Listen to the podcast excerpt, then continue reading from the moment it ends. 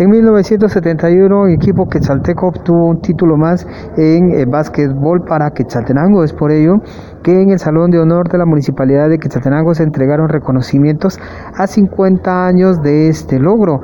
Es Otto Lobos de la Oficina de Deporte de la Municipalidad de Quetzaltenango quien habla sobre esta actividad.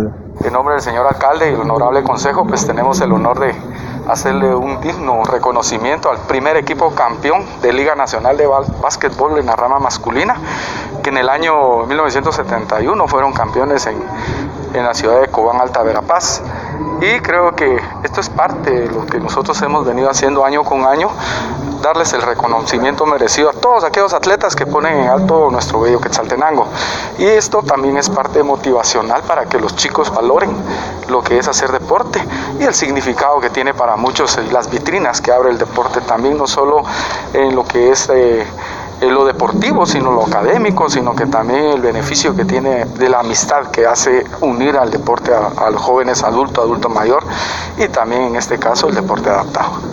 ¿Cuántos son los Mire que eh, nos hemos estado reuniendo con algunos de los integrantes del equipo, en este caso el representante Paloma Valdés. Eh, quisiéramos haber dado el reconocimiento de vida a todos, pero eh, sabemos bien de que nos reportan ya cuatro que pasaron a mejor vida. En este caso hay diez integrantes que, que están acá en, en, el Salón de Honor donde les vamos a hacer este reconocimiento. Y pues eh, en este caso también ah, por salud no pudo venir un, representante de ellos que es de la ciudad capital.